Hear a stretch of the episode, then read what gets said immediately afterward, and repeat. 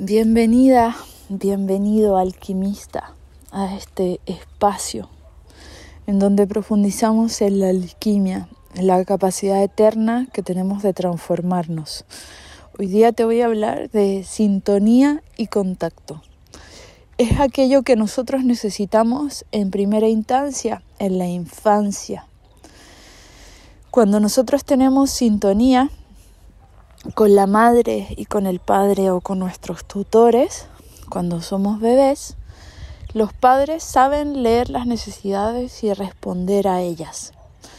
Cuando tenemos contacto, existe ese primer contacto de piel luego del parto y, y durante toda la primera infancia. La sintonía y el contacto son la base de nuestro lenguaje. No nos enseñan a, hablar palabras, sino a sintonizarnos con otros.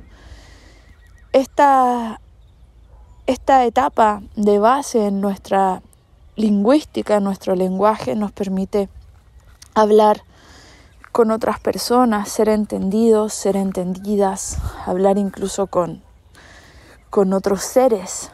Es toda la base del lenguaje, que también es un lenguaje hacia adentro, que nos transmite coherencia, que nos dice qué es aquello que necesitamos y poder pedirlo.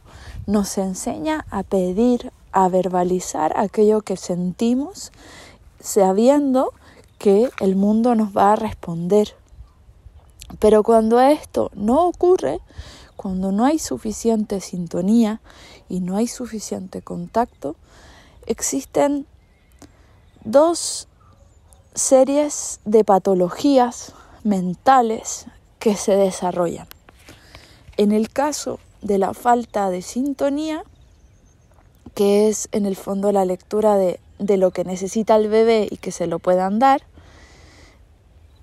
la persona al, al no sentir que se le responde sus necesidades, va acorazándose y entonces se generan patologías de aislamiento, pero no solamente de aislamiento, sino también se generan distintos mecanismos de defensa en donde la persona puede buscar manipular el afuera para poder tener lo que necesita. La mayoría de las personas que hoy en día andan por el mundo somos personas que no hemos recibido del todo lo que necesitamos en la primera infancia. Y por eso es que hay tanto conflicto en torno al control y al descontrol, porque de alguna manera hay una desconfianza hacia el mundo, porque como no tuvimos lo que primero necesitábamos, tenemos una coraza que nos impide transmitir lo que necesitamos y sobre todo recibir lo que necesitamos. Y por ello es que se genera una constante necesidad de tener el control. Y ese tipo de personas, las que más han tenido falta de sintonía, todo su mundo lo intentan controlar, a sus hijos, a sus parejas, a sus compañeros, compañeras de trabajo. Todo el tiempo están intentando controlar en exceso porque no confían, porque no hubo sintonía. Y por otro lado, cuando hay una excesiva falta de contacto, las personas tienden a generar patologías de aislamiento tales como esquizofrenia,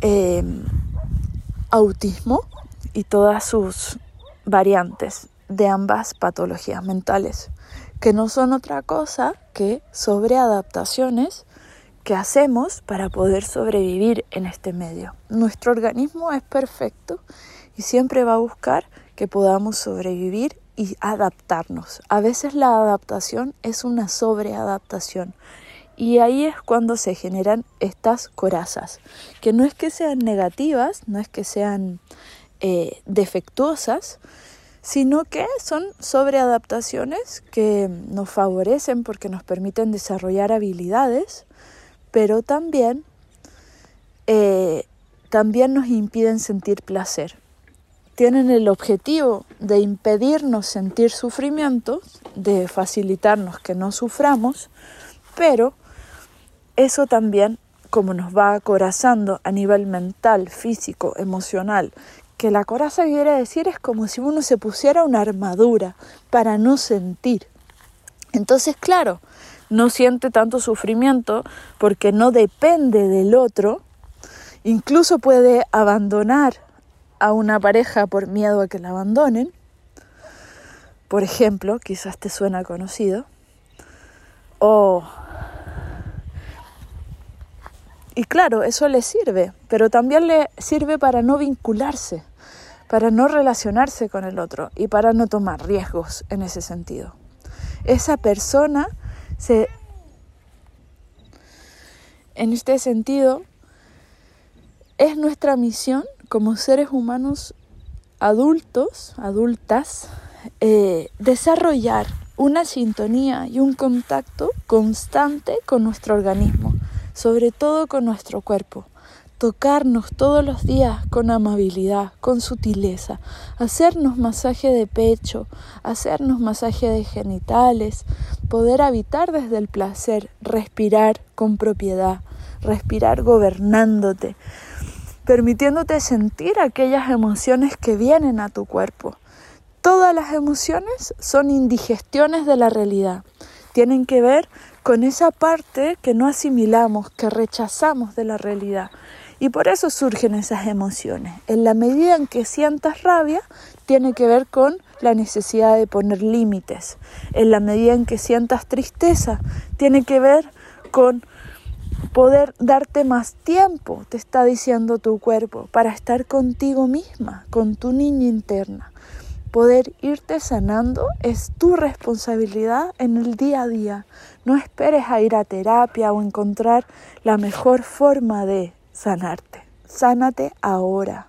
Sánate abrazándote, tocándote, diciéndote palabras dulces, con amor, intentando identificar qué es aquello que necesitas y si esas necesidades son actuales o son de tu niña interna o fruto de tus heridas o traumas en el pasado.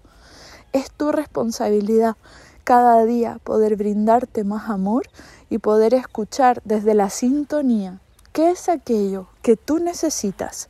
Tienes un alma que viene a evolucionar a la tierra, que constantemente te está dando las señales por donde avanzar en tu existencia. Tu vida está llena de significado y vienes a ser feliz. Para ello necesitas ir haciéndote cargo de cada uno de tus cuerpos, emocional, energético, físico, espiritual, mental. Energético, nuevamente, es el primer eslabón de la cadena. Por eso que si trabajas con tu energía, va a ser una espiral en donde todo va a ir mejor. Vas a ver comenzamos la revolución desde adentro hacia afuera, si nosotros nos transformamos, si nosotros derribamos ese patriarcado interno, esa parte de nosotros que todo el tiempo quiere controlar los procesos orgánicos naturales, cíclicos de nuestra existencia, todo el tiempo vamos a estar sufriendo. Por eso es importante que abracemos la vida tal cual es en este momento, nos reconciliemos con nuestras condiciones de existencia y avancemos hacia la paz, hacia el amor y hacia el desarrollo de nuestros dones. Para ello necesitamos afinar la sintonía y el contacto con nosotras mismas, con nosotros mismos antes que nadie, para luego avanzar en comunicación hacia el mundo y hacia nosotros, nosotras mismas. Te mando un abrazo gigante. Te invito a seguir profundizando en las formaciones y en el programa La liberación del miedo.